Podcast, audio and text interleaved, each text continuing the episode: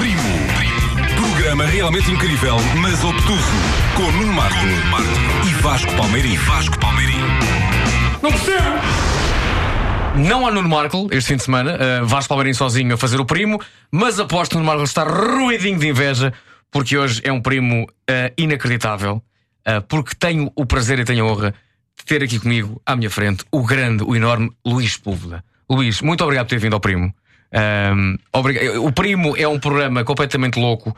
Não há, isto não é, uma, não, não é uma entrevista. Nós odiamos a palavra entrevista. Isto é uma conversa. É uma improvisação. Falámos disso agora de, de microfone fechado. Luís, antes mais, Portugal aqui outra vez. Qual é a sensação de voltar a Portugal? Isto é, um, é uma sensação de estar em casa ou nem por isso? Ah, en Portugal sempre me siento em casa. Vengo continuamente, no solamente a a cuestiones profesionales. Me gusta venir a Portugal a ver a mis amigos, a, a comer, sobretudo. Lá está, amigos e boa comida. É um bocadinho o resumo desta, deste país. Está aqui ao lado de viver, não é? Está aqui perto de nós, está, está, está em Espanha. Somos, somos, somos diferentes dos espanhóis, ou nem por isso? Absolutamente diferentes, ¿no? Las diferencias son muy grandes. Eh, por ejemplo, eh, Portugal es el país más latinoamericano de Europa. ¿En qué sentido? Eh, es, Portugal es muy latinoamericano, se parece mucho a los países del cono sur, ¿no? Argentina, Chile, Uruguay porque tenemos una cosa en común, somos discretos. Los portugueses son muy discretos, los españoles no. No, eh, no, no. no. Eh, los portugueses tienen una manera de ser que es tranquila, eh, no viven y dejan vivir, no molestan a nadie. Sí, ¿y españoles? Y los españoles son invasores, siempre intentan imponer sus propias reglas, y tener la última palabra. yo, por ejemplo, nunca he oído a un portugués hablar de la famosa marca Portugal. Los, los españoles todos hablan de la famosa marca España, España, y ninguno sabe qué es la marca España. Mas, por exemplo, já, já se imaginou, por exemplo, a viver aqui connosco? ¿Era capaz sí, perfectamente sí. de vivir aquí en Portugal? Sí, sí, sí, siempre. Ha, sido un deseo secreto que no, no se ha cumplido. Eh, yo soy un enamorado de, de Lisboa. Para mí Lisboa es, tiene muchas cosas. La ciudad es, es muy especial, es una ciudad contradictoria, al mismo tiempo tranquila y caótica, ¿no? como toda la ciudad de América Latina. Sí. Eh, tiene algo muy especial, es una ciudad literaria, es una ciudad muy literaria, una ciudad que siempre está sugiriendo cosas literarias. No es casual que escritores como Antonio Tabucchi, que era un gran amigo, se vinieran a vivir a, a Lisboa. Eh, no es casual que otros escritores como el mexicano Antonio Sarabia se vino a, a, vivir a Lisboa, vive en Lisboa, ¿no? No es casual que el argentino, un gran escritor, Mempo Giardinelli, tenga una casa en Lisboa y viene a pasar temporadas a, a Lisboa. Esta, esta, ciudad, esta ciudad é uma invitação. Está à espera do quê? Olha, eu tenho uma casa para arrendar. Perfeito. Faço lá, muito barato. Perfeito. Falamos depois do programa. Os vizinhos são meus primos. Não há problema nenhum. Uh, como é que correu a Feira do Livro? Esteve aqui há pouco tempo na, na, na Feira do Livro. A Feira do Livro de Lisboa é uma feira muito especial. ¿no? Primero, o, o, local é extraordinário. Eh, sí, sí, el lugar es extraordinario, además que yo siempre agradezco mucho porque cada vez que yo vengo están los, los jacarandás están en flor, es un pequeño detalle que se agradece. Tú para sí, Luis, tú para sí. y no, es una feria muy especial porque es un paseo. Está la gente, están todas las familias, sí. van con, lo, con, los pequeños, con los niños, eh, caminan entre los libros. Lo importante no es que compran o no compran libros, tienen un contacto vivo, van, se detienen, conversan con un escritor, una escritora. Es muy como es la ciudad, ¿no? Que esta, esta es una ciudad familiar, hay un ambiente familiar que no se ha perdido y es tal vez el gran tesoro que Lisboa tiene que, tiene que conservar, ¿no? Esta particularidad que no se encuentra en otro país de Europa. Estava aqui a falar com, com a Maria João, da Porta Editora, que, que, me dizia que quando foi a sua sessão de autógrafos, a dada altura tiveram que fechar a fila, porque era tanta gente que queria a, a sua assinatura, tiveram que fechar a fila. Portanto, Luís Pulva, sentes uma rockstar da literatura aqui em Portugal? Já há gente que, que No, grita la- o seu nome la- e quer um autógrafo. No, yo, yo sé que tengo... Você pode ser o Justin Bieber da literatura, já viu? Sí, sé que, mira, sé que tengo, tengo tantísimos lectores, tengo miles de, de lectores, eh, eh, modestamente, cientos de miles de lectores en Portugal. Y entre ellos se da un- una relación de amigos, ¿no? Por ¿Eh? ejemplo, mi página de Facebook, la mayoría de los amigos de la página son portugueses. también en una página aparte de profesional, de solamente como escritor. Eh, la- las demostraciones de afecto que me recibo de Portugal son muy grandes. A mí me encanta. Yo soy el único escritor, creo, que está en la Feria del Libro de Lisboa y llegan lectores con una botella de vino de regalo, una con eh, eh, bolos de bacalao de regalo, de- en fin, me, me llevan cosas que, que son demostraciones de afecto de amigos, ¿no? No es la relación el lector con el escritor que admira, no, no, aquí no hay barrera, no Sí. hay no hay un muro, no, soy, somos iguales, yo escribo, ellos leen y somos muy amigos. Sabe porquê? É porque o, o Luís, isto é verdade, você emana uma aura, é uma expressão típica de Portugal, é uma, uma aura de gajo porreiro. Sabes? Um gajo porreiro, um tipo às direitas, um tipo mesmo simpático, e eu estou a comprovar isso mesmo. O Luís está aqui também para eh, falarmos do mais recente livro. Falávamos de- dos ninhos e das crianças. Eu sei que eh, a história de um caracol que descobriu a importância da lentidão, a ideia parte de uma pergunta de um ninho, de, um- de uma criança. Sí, sí, es pa- eh, nace ¿no? de la pregunta que me hizo uno de mis nietos, uno que se llama Daniel. Yo tengo cinco nietos, ahora viene un sexto nieto que va a nacer en, eh, en agosto. Y Daniel, estábamos en el jardín de mi casa y él estaba mirando un caracol, lo miraba atentamente y de pronto me hizo la pregunta, me preguntó, ¿por qué es tan lento? Y naturalmente a un pequeño, a un niño de siete años, no se le puede responder eh, hablándole de teoría del movimiento, mecanismo motriz de la... de la- exactamente. ¿no? Hay que darle una respuesta más, más completa, más convincente, más poética. Y le dije, mira, la pregunta es muy buena, dame tiempo, ya te voy a responder. Y pensando cómo responderle, bueno, nació ese, esa historia, ¿no? que es la historia, que es la historia de un caracol que se hace muchas preguntas, ¿no? Se pregunta por qué soy lento, por qué no tengo nombre, eh, por, qué no, por qué no me puedo detener. Y, eh, y nació una, una metáfora de, de la vida moderna. Yo creo que ese es un libro muy político, Uhum. aunque es un libro para niños, es un libro muy político. Mas acho que quando, quando o autor do livro também tem muito de político, qualquer coisa que o autor faça, está lá essa, essa matriz, não é? Qualquer- Evidentemente, evidentemente, todo lo que uno escribe siempre está reflejando un punto de vista determinado de, de las cosas que pasan en la sociedad, en el mundo, ¿no? Y en el caso de este libro, bueno, es un, es un pequeño caracol. Un caracol es un animalito muy frágil, es de una fragilidad extrema, pero al mismo tiempo mm, es un ser vivo, un animal, que tiene una armonía muy curiosa. Tiene el tamaño justo, ni un milímetro más. Su casa, ¿no? que ese exoesqueleto donde Sí. vive, tiene el tamaño justo, ni un milímetro más. Es decir, el caracol no conoce eh, de la sobreabundancia, ¿eh? no es un consumista, exato. ¿eh? tiene exactamente lo que necesita y con eso le basta para vivir. Es decir, eh, el caracol no necesita una troika que le diga tienes que tener una casa pequeña, no, no. Preciso. ha decidido él las cosas, ¿no? Y luego eh, su fragilidad, su ser tan lento, es al mismo tiempo su gran mecanismo de defensa. Todos los otros animales pequeños, que son más rápidos, suelen terminar mal. Chocan contra un muro, eh, no alcanzan a ver un, un pájaro que viene y se los come. El caracol con su lentitud es capaz de advertir muchas más cosas, ¿no? Y bueno, y la idea era compartir con los, con los niños, con las pequeñas personas, compartir una idea, decir, eh, la vida no tiene por qué ser tan rápida. E se os adultos, dizia há bocado o Luís, na Feira do Livro lhe dão vinho ah, e pastéis de bacalhau, ah, as crianças, o que é que lhe dão? São um público difícil, as crianças. Fazer livros para, para, para crianças é, Es un gran, es el é gran- desafio. es desafío, es un desafío grande, eh, porque, porque, porque los niños son lectores muy exigentes. ¿no? Los niños exigen eh, un lenguaje que no tenga ninguna ambigüedad, pero al mismo tiempo que sea poético. Eso es difícil de conseguir. Los niños exigen realismo, pero exigen realismo alucinado. los niños son surrealistas. ¿no?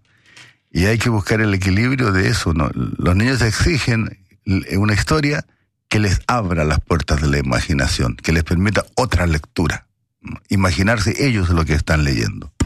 Y, y, eso hace difícil, ¿no? Es, es un desafío, pero a mí me encanta cumplir con ese desafío. O Daniel era particularmente exigente con os diálogos, era isso? Sí. Entre personagens. Sí. El, también los, los eh, esos pequeños lectores, ¿no? Esas personas con poca experiencia, sí.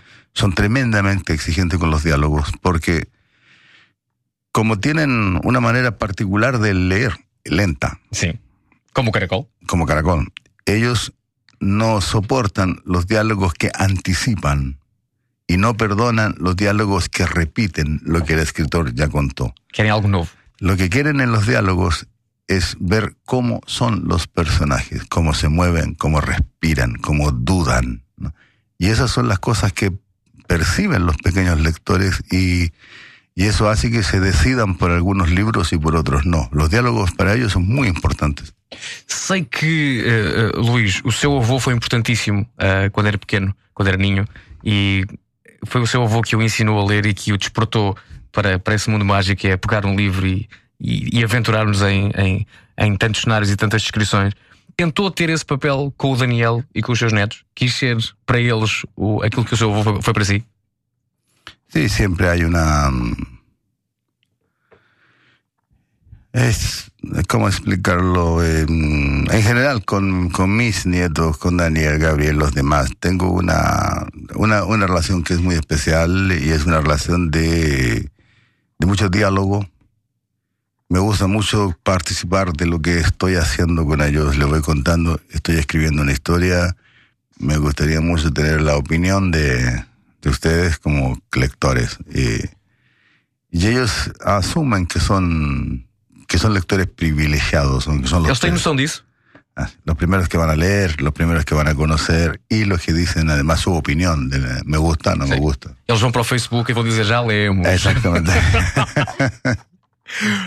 um, antes de irmos para intervalo, um, sei que adora ler, além de escrever. O, o, o Luís é um grande leitor. E eu pergunto-lhe, um, por exemplo, no futebol, um treinador, por exemplo, o José Mourinho, conhecido mundialmente, um dos melhores e um dos maiores de sempre. O Mourinho, enquanto jogador, foi péssimo. O Mourinho, enquanto jogador de futebol, era muito mau, mas é um ótimo treinador. No entanto, um escritor não pode ser um bom escritor se não for um grande leitor. É preciso um escritor ler e ler e ler e ler e, acima de tudo, gostar disso. Yo creo que es imposible ser escritor sin ser un gran lector, ¿no? Porque, porque somos la suma de lo que hemos leído. Eh, es fundamental. Lo que hace nuestra cultura, lo que hace que tengamos un lenguaje, lo que hace que tengamos una riqueza de vocabulario, lo que hace que sepamos diferenciar un adjetivo de otro, lo que hace que sepamos expresarnos con claridad, es lo que hemos leído. ¿no? Eh, y en todo sentido, no solamente los escritores, ¿no? Y si tú, yo, los que estamos en esta sala, todo lo que sabemos de Afganistán sin haber estado nunca en Afganistán lo hemos leído y sabemos mucho.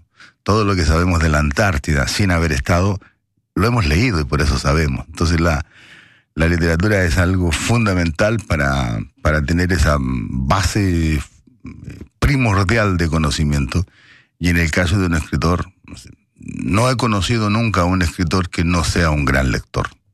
Se Luís pudesse, em vez de escrever, lia apenas.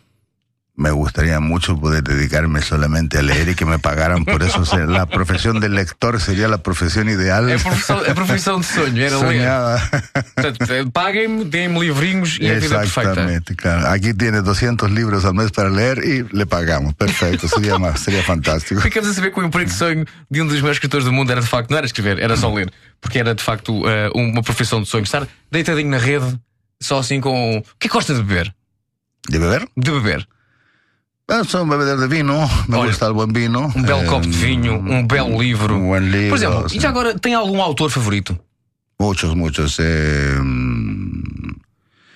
de mis eh, autores favoritos, por ejemplo, si tengo que pensar, ya que estoy aquí en Portugal, soy un grande admirador de la obra de José Luis Peixoto. Me Oh, parece que es un extra- esteve neste programa, é um grande amigo extraordinario, Es un, un escritor extraordinario. É, é extraordinário, esse senhor. Y yo tuve la, he tenido el, tuve el privilegio, ¿no? el, el, el honor de, de, de, leer su primer libro, ¿no? y que era una sorpresa, aparecía una voz totalmente diferente en el panorama de la literatura europea, ¿no? alguien absolutamente creativo, nuevo, ¿no? y he seguido su, su obra siempre con, con, mucha atención. Una de sus novelas, Una casa en la oscuridad, ¿Sí? para mí es una obra maestra.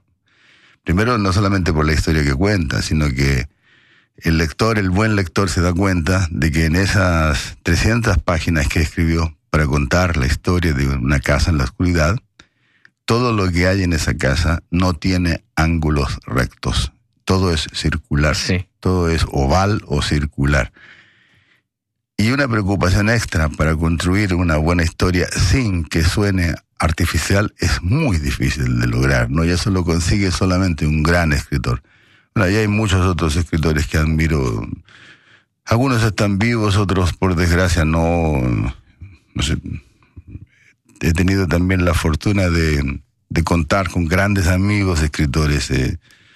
Sabes que a mí la persona que me mostró Portugal de norte a sur fue un escritor, un gran amigo, Fernando Cispacheco. Sí. Con Fernando hicimos un viaje de norte a sur de Portugal, que era su manera de mostrar el país. Es decir, tenemos que ir de la frontera con Galicia hasta, hasta, la frontera con, con España en el sur, comiendo en todos los lugares posibles y bebiendo en todos los lugares posibles. Esa es la única manera de conocer Portugal. Y lo hicimos y fue fantástico. Isso merece um livro. Isso merece um... Eso merece un libro. Eso merece un libro, realmente. Y por, por desgracia, Fernando se fue antes de tiempo. Teníamos algunas ideas que eran ideas muy locas, hacer un viaje en bicicleta por todo Portugal. Isso eu pagava para ver, Luís. Isso eu pagava para ver. Estamos à conversa com o, o Luís Pulva, ele está em Portugal, um, vai à Feira do Livro e também teve a amabilidade de passar aqui no Primo e falar um bocadinho comigo. Um, a história de um caracol que descobriu a importância da lentidão é o mais recente livro do Luís. Temos toda uma segunda parte do Primo para falar com ele. Ele uh, não vai sair daqui, não tão cedo porque eu quero autógrafos, quero abraços, quero fotografias, eu quero tudo. Já a seguir, a segunda parte deste primo com o grande Luís Pulva.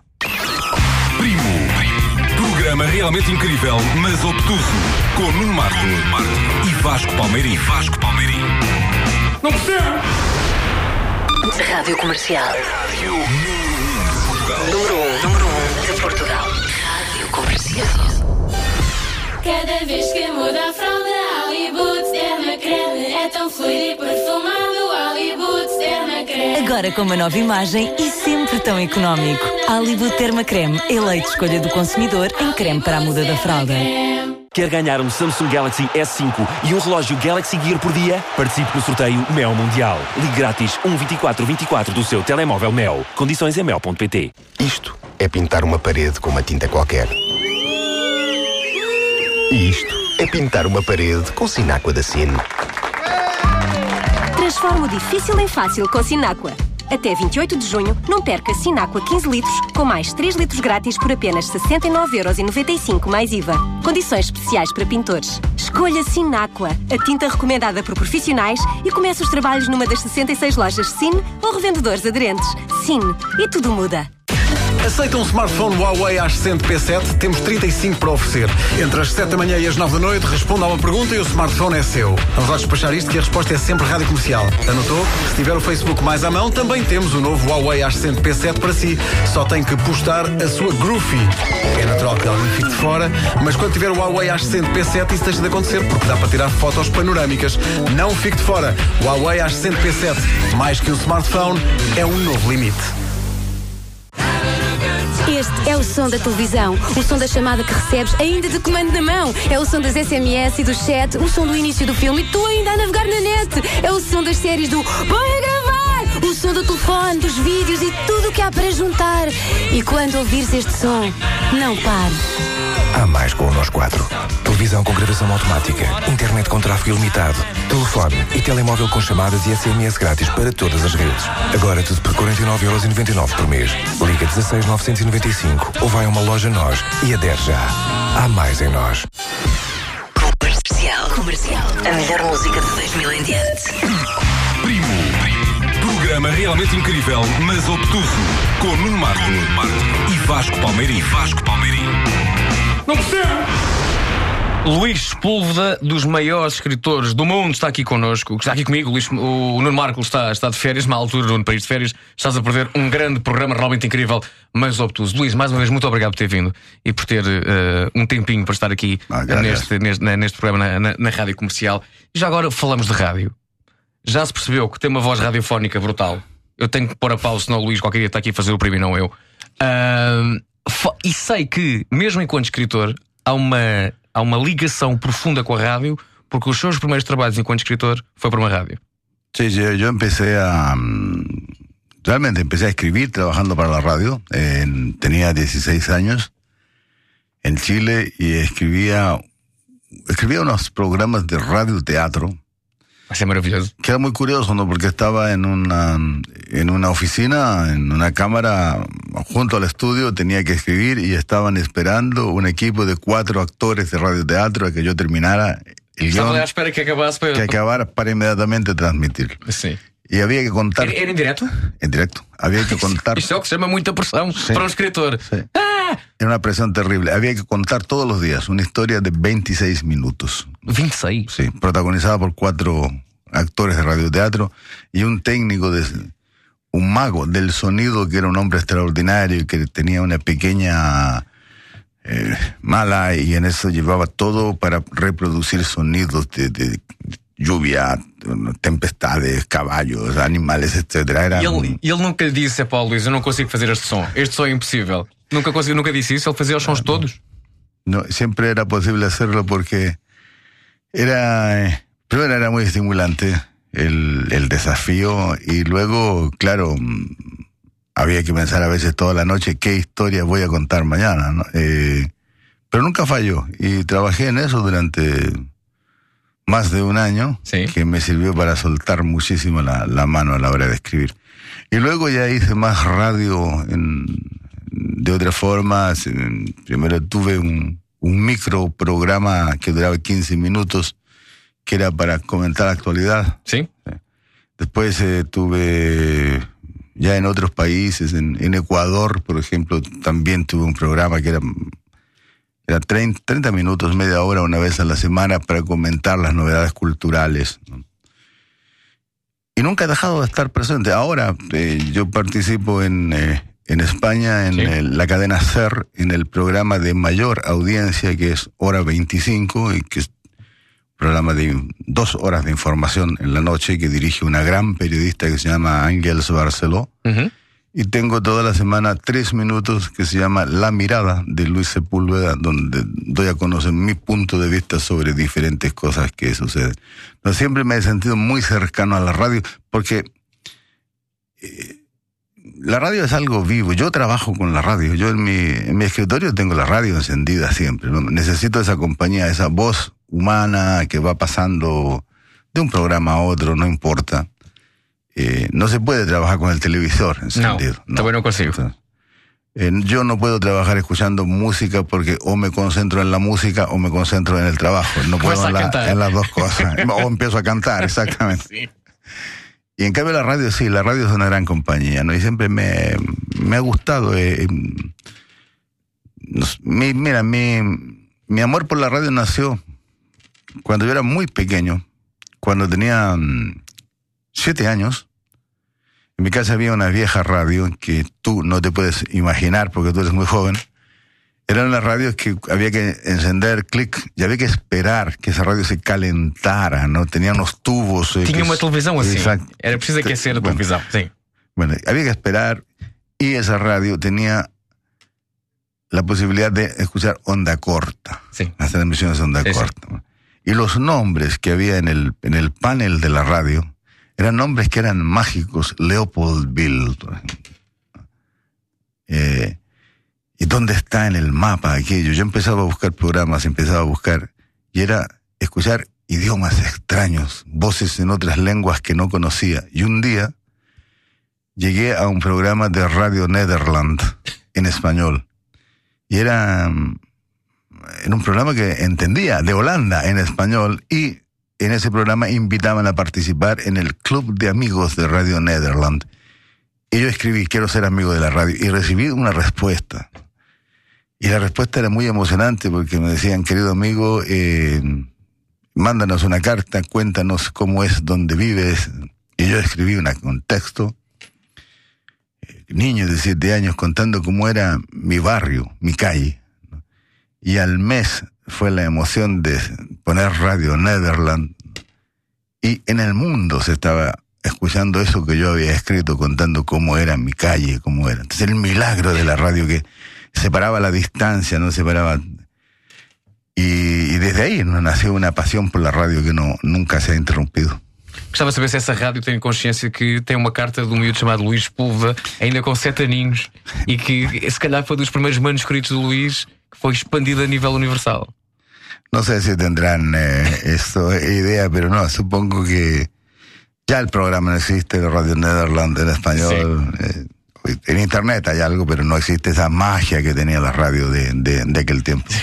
O Luís hoje vive nas Astúrias e eu encontrei uma, uma breve descrição feita por si sobre a gente das Astúrias.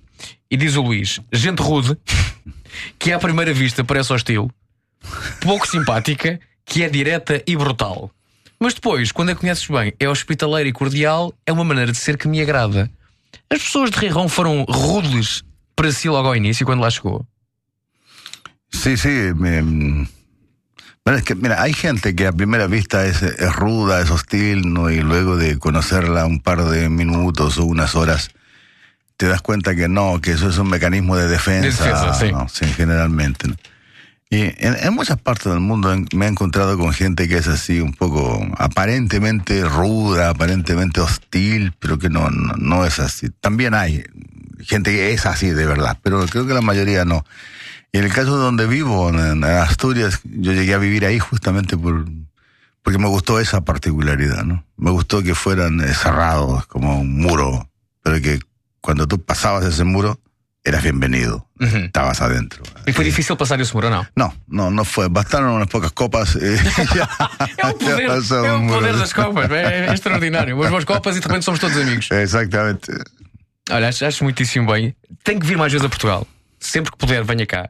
Porque aqui também há boas copas e aqui há, bo- há boa comida, já falou sobre isso. Não se esqueça disso. No, sí, yo ah, en Portugal yo sé que ya estoy adentro, eso no, no- no tengo, no tengo problemas. Siempre soy, no, de verdad, siempre soy bienvenido y, y es que tengo muchos amigos. Hay mucha gente que admiro aquí que, eh, mira, no se puede nombrar a todas las personas porque parece que estás haciendo propaganda, ¿no? Pero, no, de verdad, cuando tengo a veces en el extranjero, en otros países, ¿no? Tengo la alegría de... encon- Recién, por ejemplo, me encontré con una querida amiga, una escritora que admiro muchísimo, Lidia George. Nos encontramos en un festival de Montpellier, ¿no? Y no, no se encontró un chileno con una portuguesa, se encontraron dos compatriotas ¿no? de un país raro ¿no? y que se llama la...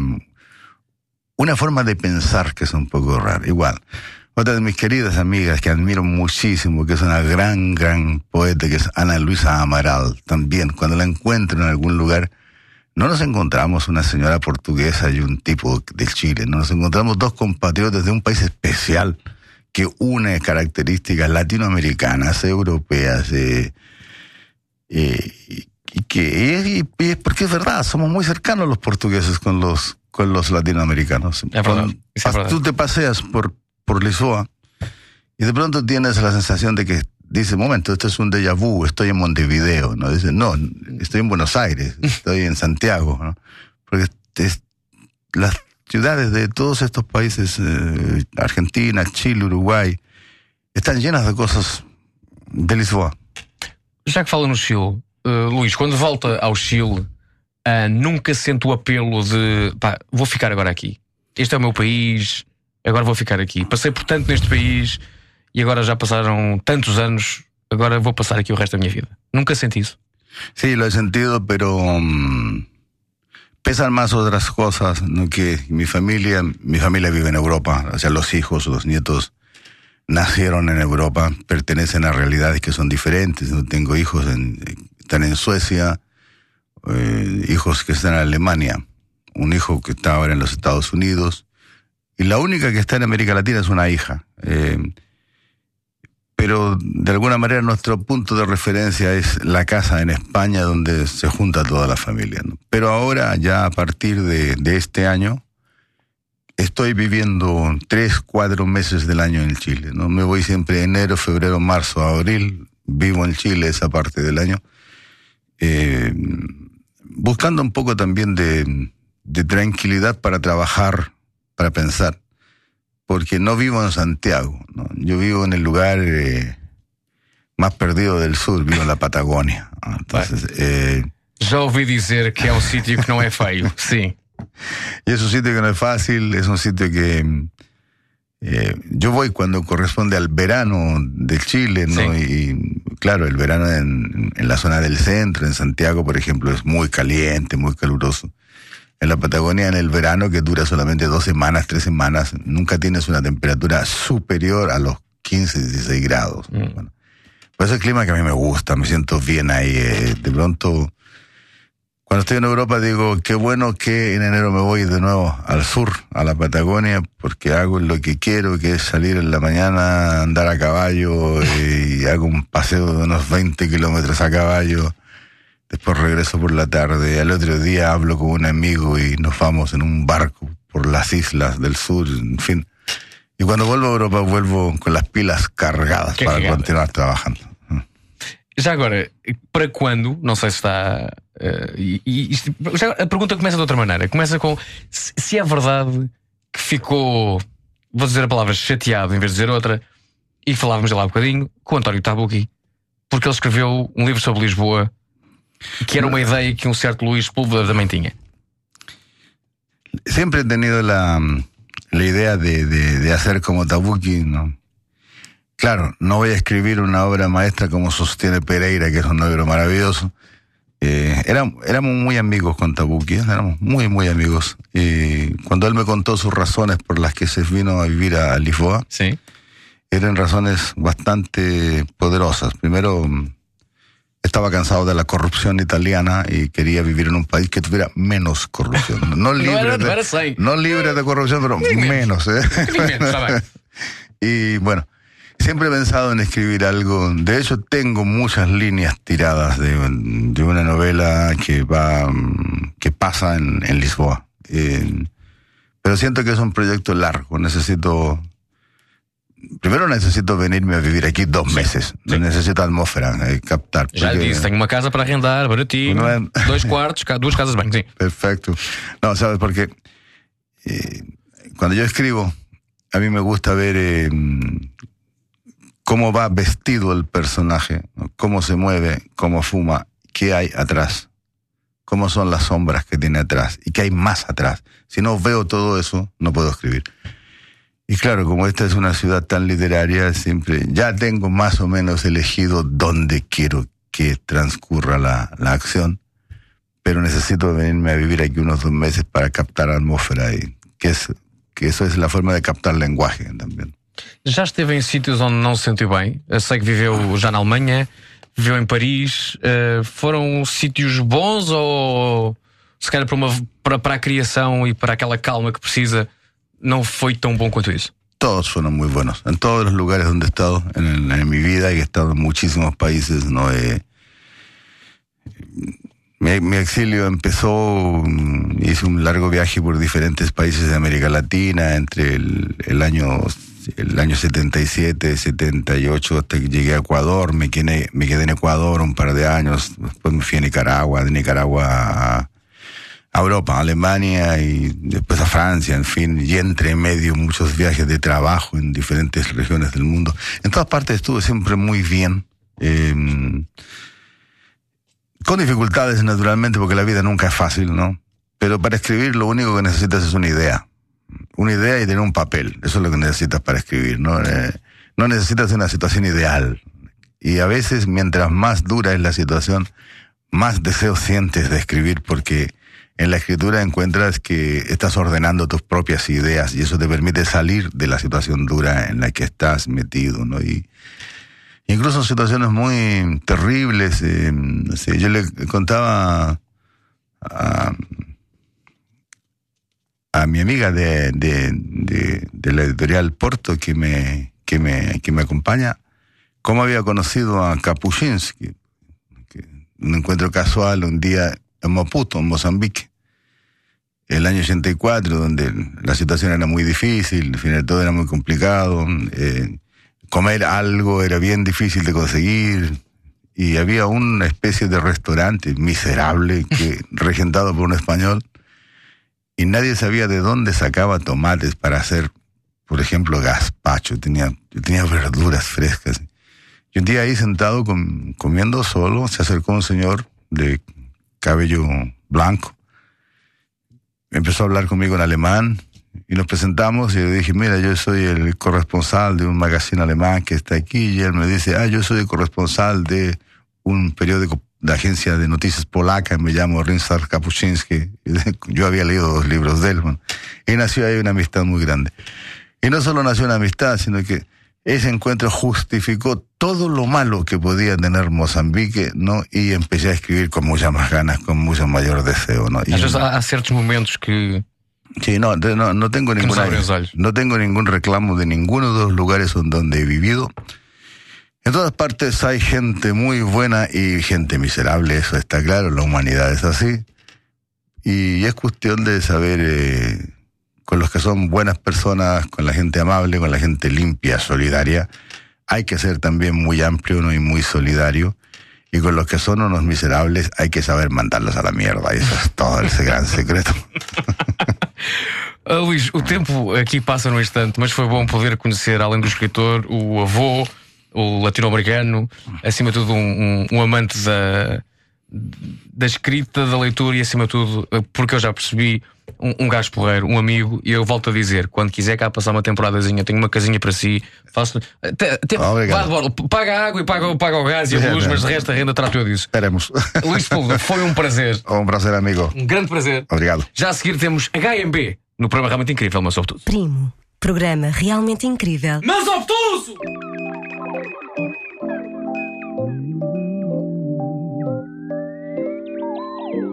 Dizes-me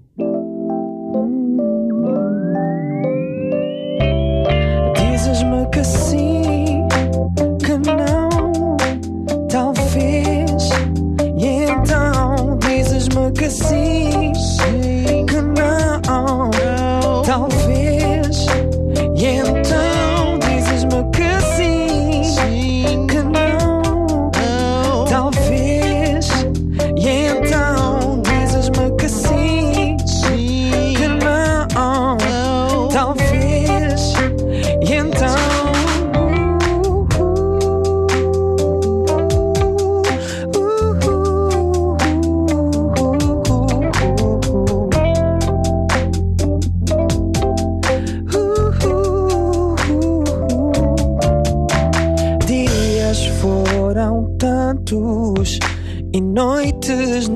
dá pra contar.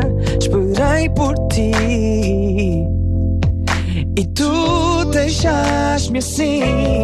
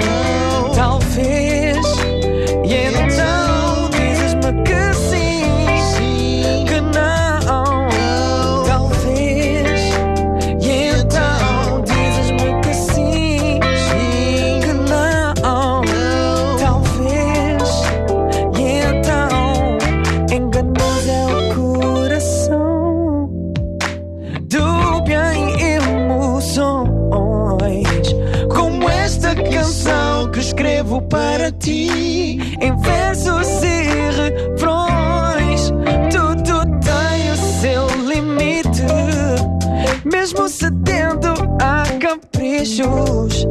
I guess I'm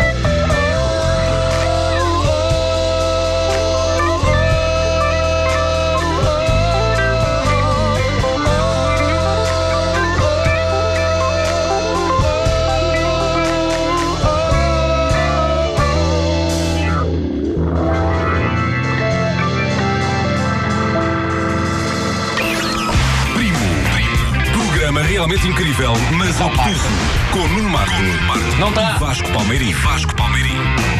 Não percebo! Marco escolheu uma péssima altura para ir de férias, perde a entrevista com Luís Púlveda e perde também o momento musical extraordinário que acabámos de ouvir. O ta- talvez, e estão aqui os HMB. Como é que é, pessoal? Como é que é? Faça uma para vocês mesmos, vá. faço isto diariamente. É? Acorde. Acho bem que faças isso, não é? Tipo, au- automotivação. Um upzinho. Tem que ser. Se ninguém gostar de ti, quem gostará? Ninguém. Já dizia outra, outra coisa. Pessoal, eh, estive aqui a matutar. Vocês começaram aqui há uns aninhos eh, a desbravar mato. É verdade. A tentar eh, conquistar aqui o vosso lugar no, no mercado e está conquistadíssimo por mérito próprio. Vocês são eh, incríveis, mas quero que vocês me digam pá, qual é que é essa sensação agora de repente, e dou-vos um exemplo prático. Eu apresento um programa à noite na, na RTP1 chamado The Voice. Já vi duas canções vossas lá cantadas. Isso deve-vos deixar, é bastante orgulhoso de vocês. Claro, nós ficamos bastante orgulhosos. É, é- isto dá trabalho.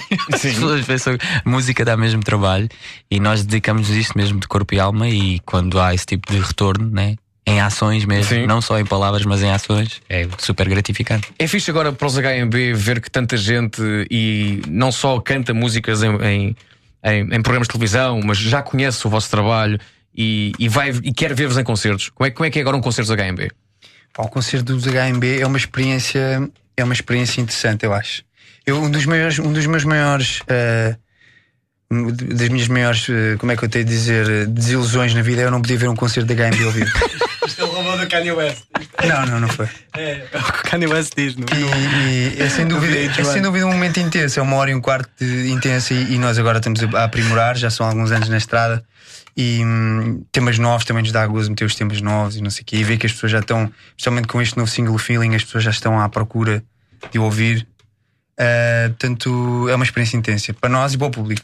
Quando se faz música nova para um disco novo, tem-se esse cuidado na cabeça. Eu acho que vocês, tendo em conta a vossa componente muito sólida e muito dançável, isso é obrigatório, mas pensam já tipo, isto vai só muito bem quando for tocado ao vivo. A malta vai dançar.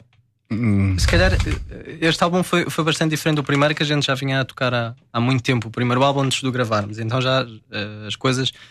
Ir para estúdio já foi uma, uma continuação muito natural do que fazíamos ao vivo. Este álbum, acho que realmente na maior parte delas ainda nem pensámos nisso. E, e já começámos a sentir o, o problema, mesmo, mesmo o feeling adaptá-lo eh, agora para o vivo, ainda andamos a testar. Mas para é- é que- problema? É problema. Porquê? É, é problema porque eh, em estúdio a gente tem recursos. Para já podemos gravar eh, Se o Fred ouvir só 40 toca faixas. uma guitarra, em estúdio ele toca no mínimo 30 por faixa. Não consegues jogar vai três ao mesmo tempo. Não, mas- Pussy. Vou ver se ele toca agora. Eh, então depois, claro que isso levanta alguns desafios como é que a gente depois faz as coisas ao vivo. Mas, mas é muito interessante, há muitas coisas que a gente tem que adaptar, há outras que temos que perceber, ok, se calhar precisamos de um backing track para ajudar, ou precisamos de fazer as coisas de uma maneira diferente, mas estamos agora a sentir essa luta, porque efetivamente acho que não tivemos a preocupação, é pá, depois ao vivo nós temos de ter cuidado, senão isto não vai, não vai soar. Agora, agora já está. Agora. Mas isso permite, a gente aprende a fazer isso, né? Vamos aprendendo. Claro. Então, Com experiências e repetindo e repetindo e repetindo. É, tentativa e erro. Tentativa e erro. É. Há um tipo aí na banda que é mais exigente do que os outros, ou não? Eu acho que é por fases, meu. Há, há, fases, há, sempre, um- há sempre uma fase em que um está mais exigente e puxa pelos outros. Ou então perde a batalha, que foi o caso de hoje. O Weber não estava muito convencido com o talvez, mas a gente está a ver que o som também. Está descansado, está descansado. Daqui a um se tudo correr bem, vão tocar o feeling, já falámos sobre isso. Faz parte do vosso segundo disco. Ahm, depois do sucesso que foi o primeiro, ahm, um disco maravilhoso. Houve uma espécie de uma reunião entre vocês para pensar, ok, pessoal, como é que a gente agora. O que é que vamos fazer para o segundo? Ou foi uma coisa natural que depois do sucesso do primeiro. Por saiu? acaso foi, foi natural porque, pronto, nós estivemos em turnê, né? Estivemos a tocar, e, mas nunca parámos de compor. Sempre, sempre, sempre criar material novo. Então, quando chegou a hora de chegar ao estúdio, vou-te ser sincero, tivemos de tirar canções, porque tínhamos coisas a mais. Custa, custa sempre imenso ou não? Tirar canções? Tirar canções. Algumas que nem isso. Algumas que nem isso. Algumas não tiveram pernas para dar. Não. Há umas que não, ficam lá. Mas há logo. outras, há outras, especialmente outras o Fred está ali com uma, uma ou duas Há entaladas. uma que é incrível. Eu vou mandar por mail. Vais mandar por mail, mas é- não, não entrou. Não vai entrar. Mas eu vou batalhar, vai entrar, vai sair de alguma maneira. Nem que, eu, Esta- nem que eu esta- tenha que Este é um exemplo de uma luta que foi o Fred que perdeu. Mas é incrível. Porquê é que é incrível a canção? Epá, porque a canção, para já, Foste, tu que- foste tu que escreveste? eh, fizemos, a- fiz a meias com, com ele. Sim. E pá, é, é muito dançável e é meio irónica. É meio irónica e é uma mensagem, na verdade. eh, Conta, conta, conta. pá, a, canção, a canção diz: Se tu dizes, eu faço. Se tu dizes, eu faço. O Fred cantou na rádio. Eu vou O correr. Fred está a cantar Se no rádio. tu dizes, eu faço. É quase uma versão. Tipo, meio- tem um quê de, de ironia do Gabriel Pensador, Exato. 5, 6, 7 e 8, não sei o quê. Sim. E eu acho que. Agora já está no ar o nosso próximo single. mas não, essa foi uma batalha perdida. Para já, mas a gente arranja maneira de pouco a parte. Ok, olha, agora estou ansioso é por, eh, por vos ver ao vivo. Pá, não, não, não vos vejo ao vivo desde que tocámos juntos, os- nos concertos de. Natal, que foi, foi Ih, incrível. Ahm, quando é que próximos concertos, eh, ver no vosso Facebook, se calhar é mais fácil, não? Nós somos terríveis com as datas, é saber as datas. Sim. Mas a ação eh, continental nos arquipélagos, eh, há muita coisa a acontecer, mas o melhor é estar mesmo atento ao Facebook. Sim. E, e aí não. Porque a gente vai dizer 27 de, é, é, é onde? Em batalha. Então, sim, ok. Facebook da banda. há muito, a informação está lá toda. Não falha nada. Ora bem, eu já ouvimos o Talvez, eu quero ouvir o feeling, a canção é muito gira. Ahm, para que isso aconteça, tenho que passar o nosso quiz da morte, o meu quiz da morte. Hoje lá no Marco, vou fazer três perguntinhas, tenho que responder pelo menos a uma certa para, para, para a malta da rádio comercial ouvir o, o feeling, que é uma grande canção. Ora bem, a primeira pergunta é sobre feeling. Tenho 5 segundos para responder, deixa eu ver se tem aqui a contagem. Cinco Tenho- segundos? Cinco segundos. É fácil, é, é fácil. Ok. É sobre feeling, a primeira canção. Sobre feeling Estados good. Unidos. Calma. sobre feeling good. Canção celebrizada pela, pela Nina Simone. Em 1987, a canção foi usada para um anúncio. De que tipo de produto era esse anúncio? Shampoo. Não, diz, diz. eh, Shampoo? Bebida, bebida. Preciso de uma resposta. Shampoo. Era amaciador para a roupa. Está lá perto. Amaciador. Está lá perto. Está lá perto. Ok, Dou-te meio ponto aqui. Yeah. Segunda pergunta. Ah, já cantaram talvez, que em inglês diz maybe. Maybe.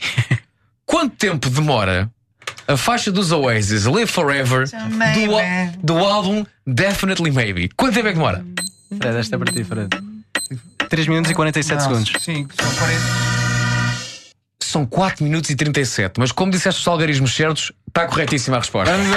Vira a música, embora. Muito bem. E agora a última. Falámos há bocadinho do concerto de Natal, fomos muito felizes na Casa da Música.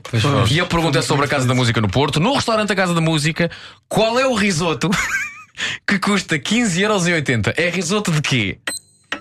Tá, camarões. Alheira. Pá, é risoto com lagostins. Disseste camarões. Epá, isso está on fire. Também está on fire. Olha, eh, passa o quiz da morte com distinção. São dos poucos que passam com distinção. Obrigado. Vão para o palco tocar eh, isso. o feeling e eu despeço-me do- dos ouvintes do Primo. Para a semana há mais Primo e o Nuno Marco. Para a semana já, já há Marco ou não? Para a semana já há Nuno Marco e ele nem sabe o que é que perdeu. Pessoal, vocês são os maiores. Vemos ao vivo brevemente. Vão agora para o palco. Para a obrigado. semana voltamos. Tchau, tchau. Boa semana. Primo. Tchau. Programa realmente incrível. Mas obtuso!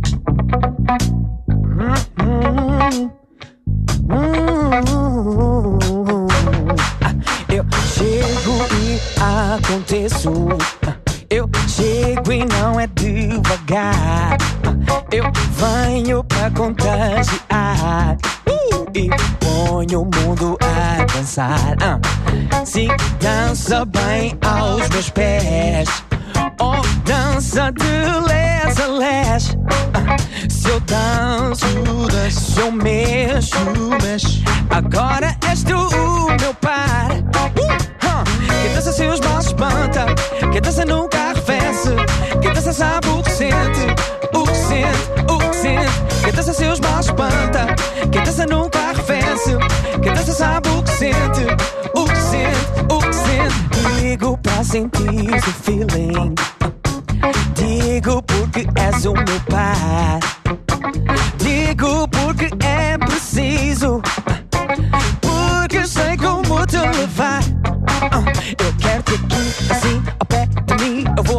Vens, entra no.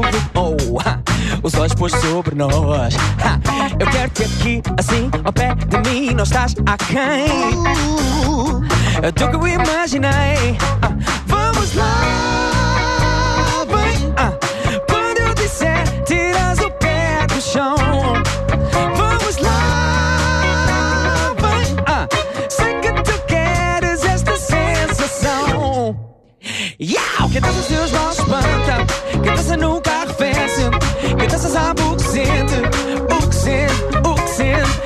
seus maus espanta, quem dança nunca arrefece. Quem dança sabe o que sente, o que sente. A vida foi boa pra mim, deu mudou de dançar. Não quero só pra mim, se eu vou partilhar. Oh, vem dançar, vem dançar. Um passo pra ali e outro pra aqui. Eu digo um, dois, um, dois, três. Se sentes o que sinto, vamos outra vez. Eu digo cinco, quatro, três, dois, um. Moleza, não há mesmo nenhum. Eu digo seis, sete, oito, nove, dez. Ainda não está lá, mexe mais os pés. Ah, um, dois, um, dois, três. Sei que já disse, mas digo outra vez. Ah, ah, isso tá doce. Ah, ah. Cuia! Uh,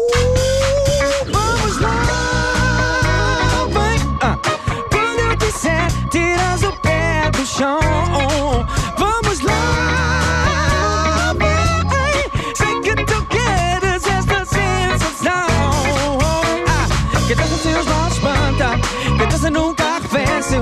Que dança sabe o que sente, o que sente, o que sente. Que dança seus maus espanta, que dança nunca arrefece. Que dança sabe o que sente, o que sente, o que sente. Que dança seus maus espanta, que dança nunca arrefece. Que dança sabe o que sente, o que sente, o que sente. Oh, do, do do do do do,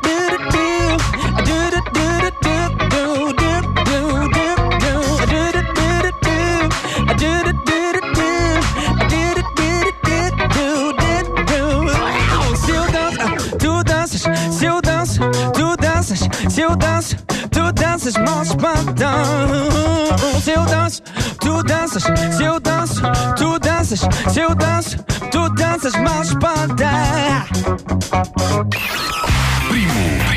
Programa realmente incrível, mas obtuso. Com Nuno Marco e Vasco Palmeirim. Vasco Palmeirim. Não percebo!